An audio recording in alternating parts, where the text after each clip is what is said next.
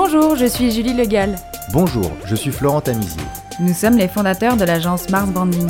Nous accompagnons les marques de mode dans leur réflexion stratégique et leur développement opérationnel. Indépendants multimarques, franchisés, grands magasins ou concept stores, quels défis doivent-ils relever et quelle est leur vision du marché? Spécialistes du wholesale, nous avons créé ce podcast pour donner de la voix à ceux qui en ont le moins, tout en étant des acteurs indispensables du marché. Bienvenue sur Wholesale is not dead, le podcast dédié aux évolutions du commerce en point de vente physique. Cet épisode est enregistré en partenariat avec la Fédération française du prêt-à-porter féminin et le soutien du défi. Nous sommes partis à la rencontre des organisateurs des salons internationaux pour faire un point sur leurs marchés respectifs et comprendre l'évolution de leur offre.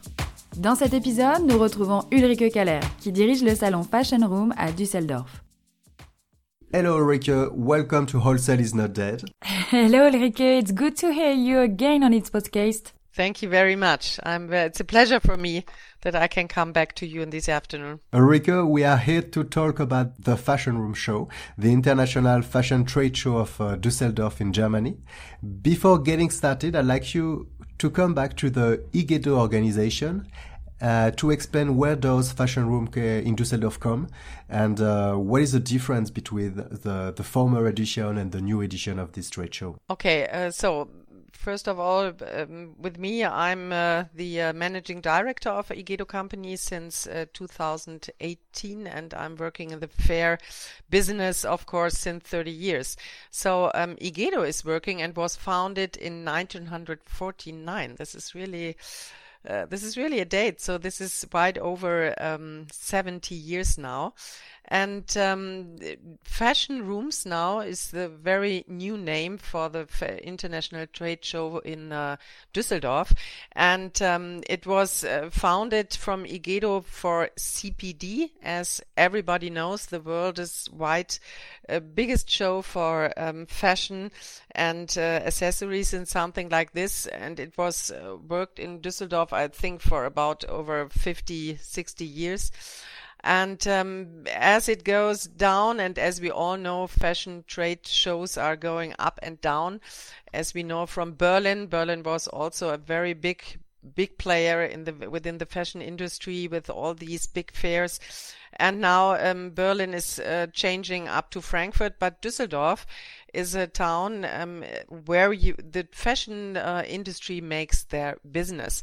It was over. Um, everybody told in Berlin we are have some glamour, but Düsseldorf is since uh, 70 years this town where fashion business is uh, was doing. We have 600 showrooms in Düsseldorf. This is really a big uh, a big point and a big key for this town.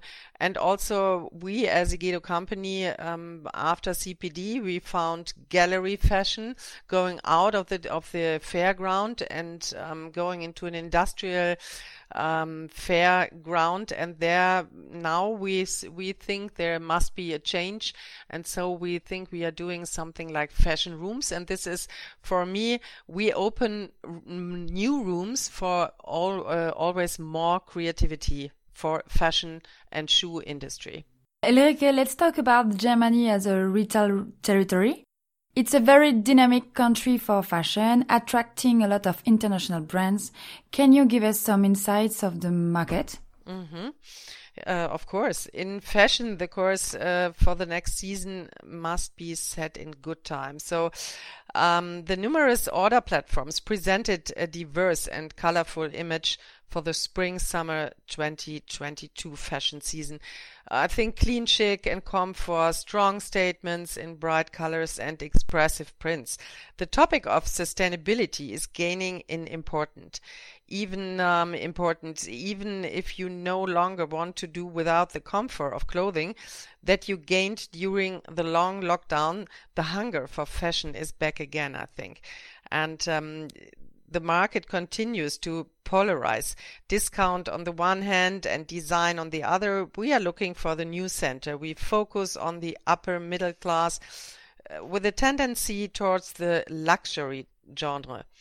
The trend orientation follows this development. It is about conscious consumption that defines the value of products and collections in terms of current trends and sustainability. The lifestyle groups are further differentiated, but uh, can also be clearly identified, I think. Uh, in the current difficult situation of the pandemic, shopping behavior has changed. Communication was largely digital as well as uh, was online shopping. Even ordering went digital. Processes that have been successfully established and that will no longer develop backwards. This should not be ignored in future planning and communication and networking play a decisive role. Okay, and what would be the key points to know to enter to the country as a young brand? What would you recommend? Mm. What should my customers be? Which trading partners represent the clientele? How do I address you? Uh, I think you can create a wide range of different products. Alternatively, alternatively, if you want to target a very specific niche with your fashion brand, you can focus on one exclusive thing. This is really important also for our trade fair if you want to come in there. Take your time, I think, and think about the types of clothing you want to design, create, and sell. Consider the style and mood you want your brand to exude and how your products can reflect that. I think the question is Does your collection have a USP? Your insight into your USP and target audience will help you build a successful clothing line from choosing a price point for your garments to choosing a brand name and determining your marketing plan. It is really, really important to check whether the designs, collections are suitable for the German market. So that means, do you have a specific target group in mind that you would like to address in Germany? Who is my ideal consumer and how can I reach them? These are all the questions you have to ask yourself if you want to enter into, I think, exactly Germany as a young brand. Thank you for your advice, Ulrike. what about Fashion Room? Can you introduce us to the trade show? Uh, well, um, Fashion Room is an order-oriented platform. This is like the in the past the Gallery Fashion, also the CPD order-oriented platform for fashion, shoes and accessories with concentration on the medium to upper price segments.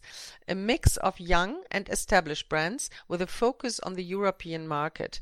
Whether fashion, shoes or accessories, we present the brand in a contemporary industry appropriate way to optimally con convene your individual image. Fashion Rooms presents itself independently at Areal Böhler. At the same time, as I said before, the order centers and over 600 showrooms as part of the Düsseldorf Fashion Days open their door. And so you see the power of Düsseldorf as the most important fashion destination. Düsseldorf offers a unique, pluralistic order platform in Europe. Um, Ulrike, could you tell us the average cost and fees for maybe 10 square meters both? Yes. Um, we have, of course, within fashion rooms, we um, do normally only a full furnished stand because we want to show the industrial location and within the fashion. So um, our square meter is um, for a fully furnished stand 260 euro per square meter. So when you take then for a 10 10 uh, square meter stand booth, it would be 2,600 and uh, within everything you need this is consumption power connection flooring daily cleaning general hall security and something like this. And then additionally we will charge a marketing and service fee charge of 500 euro. The fee includes uh, preparatory and stand independent measurements in the run up uh, to the event, marketing and press of Igedo, entry into the catalog, website and location plan this is um, this is within all these costs for one booth for 10 square meter. Okay, and uh, what can we find on the on the show in terms of brands? Uh, are they more local, more international? Well, um, we will have a mix of premium brands and agencies, avant-garde design collections, contemporary brands, shoes and accessories, as well, of course, as evening and occasion wear. To complete the spectrum of international fashion trends. The showroom concept now includes the order show core. Uh, we created this add-on together with Shane Brandenburg. I don't know if you know him. He's um, the co-founder of Selvedge Run, which was running in Berlin beside Panorama. With this, we want to set new accents and bring international brands from the denim, sportswear, outdoor sectors uh, to our Areal Böhler. About 65% of the brands come from Germany.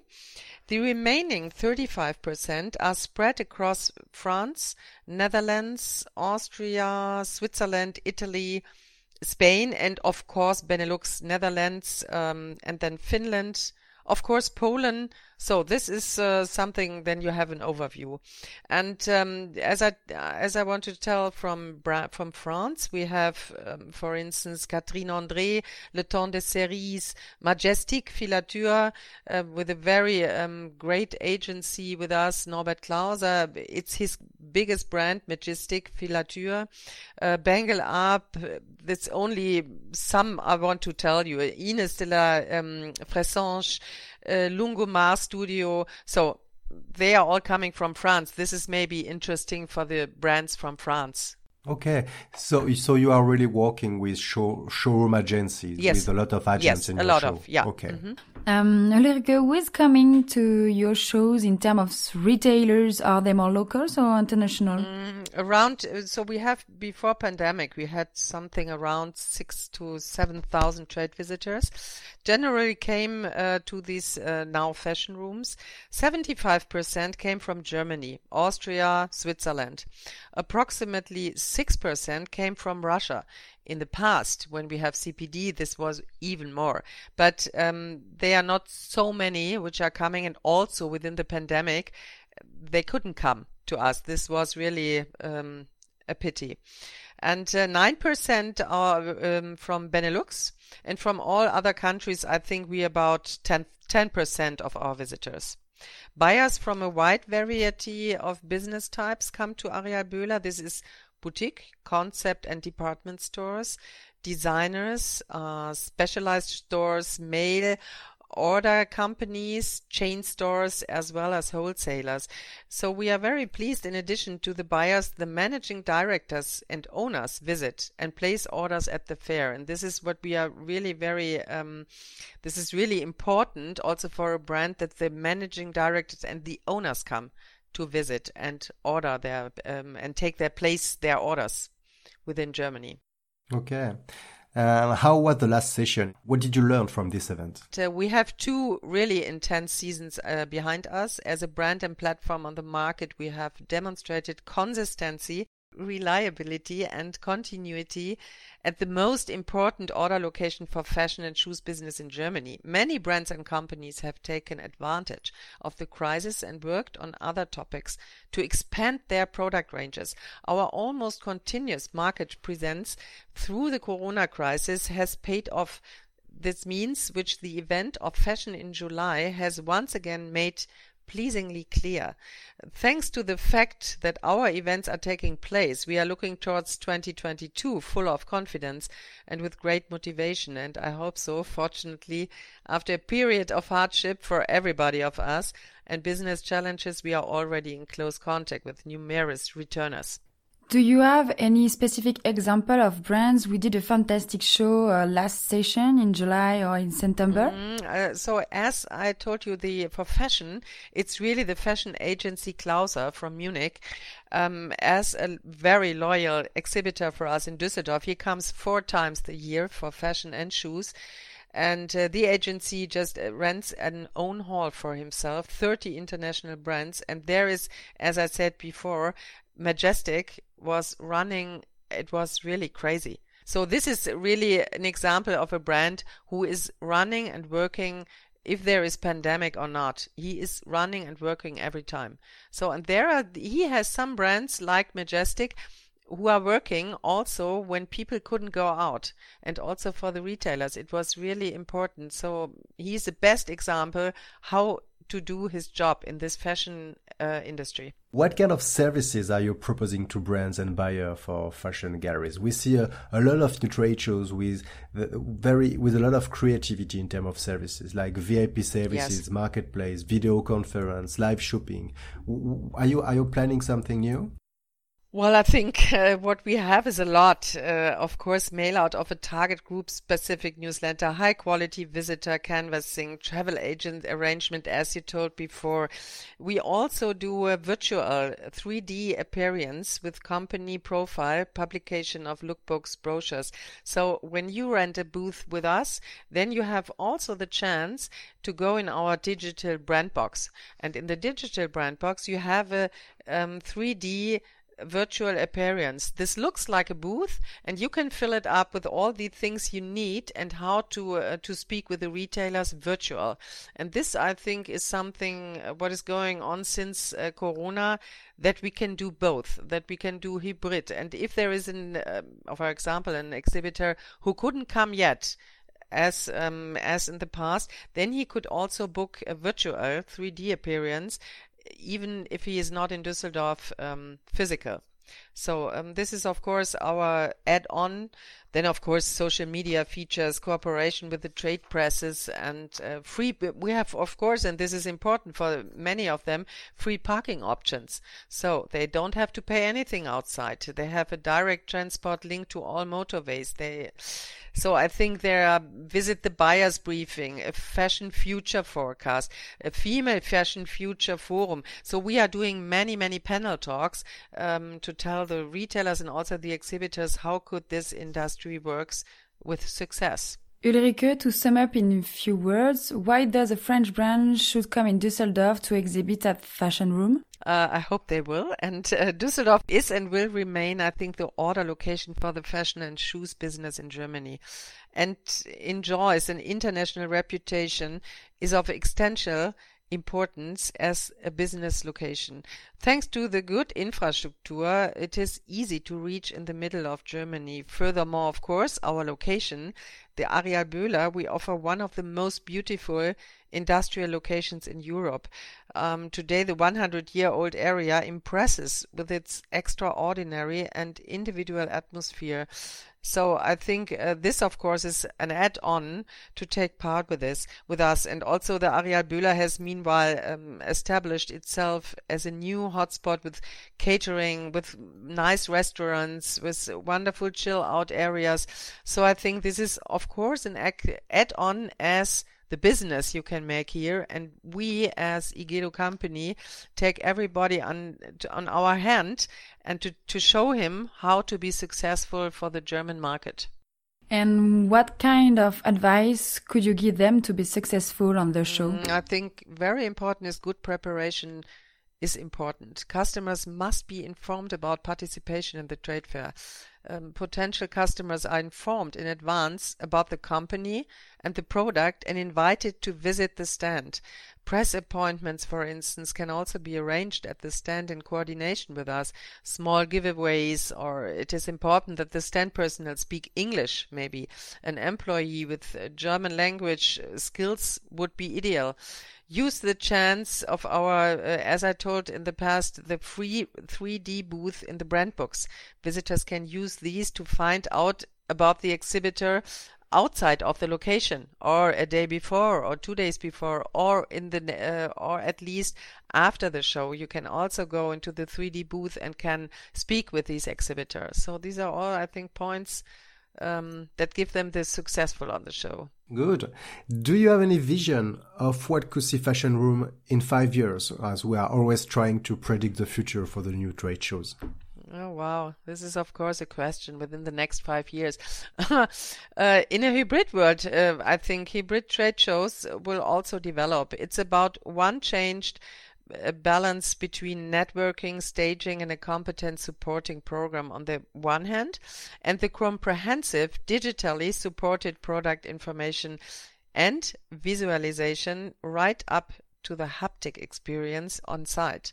In the future, trade fairs must bring knowledge and sensitivity to the market at the right time and they have to be a network platform. I think this is more more important than to place our order. The next edition will be in March? No, the next edition for fashion rooms will be in January. Fashion rooms within its showroom concept will take place up from the 27th until the 31st of January.